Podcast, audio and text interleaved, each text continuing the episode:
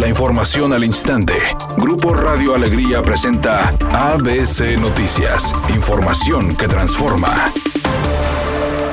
Maestros de planteles educativos, personal administrativo y de apoyo de instituciones públicas y privadas de todos los niveles educativos de Nuevo León recibirán la vacuna anti-COVID Cancino a partir de mañana y hasta el próximo 5 de mayo. Esta información fue confirmada mediante un comunicado emitido por el gobierno del estado.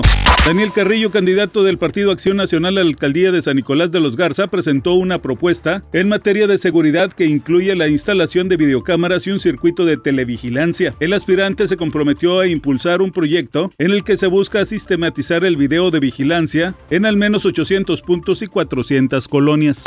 Editorial ABC con Eduardo Garza. Este miércoles inicia la vacunación a los médicos y maestros de Nuevo León. Por fin el sector salud y los docentes fueron escuchados. Pero la vacunación en general va muy lenta. Todavía faltan millones de personas, adultos y jóvenes. Deberían liberar la compra de vacunas a la población en general sin que el gobierno pierda su campaña de vacunación gratuita. Así agilizarían el proceso sin tanta politiquería. Al menos esa es mi opinión y nada más.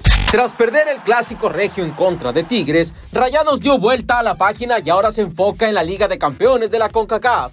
El equipo dirigido por Javier Aguirre trabajó esta mañana en las instalaciones del Barrial para luego partir rumbo a Ohio pensando en su compromiso en contra del Columbus Crew. Será el día de mañana cuando hagan reconocimiento de cancha y el miércoles cuando afronten el partido correspondiente a los cuartos de final de ida.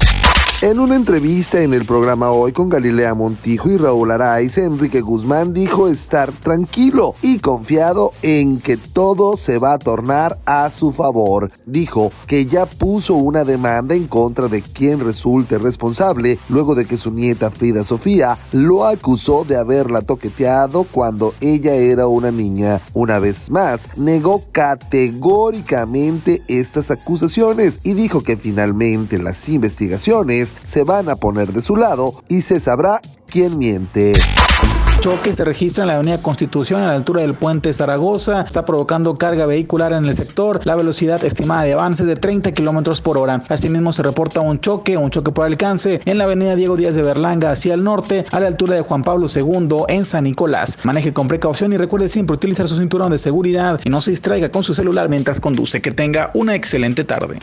Temperatura del Monterrey 33 grados centígrados. ABC Noticias, información que transforma.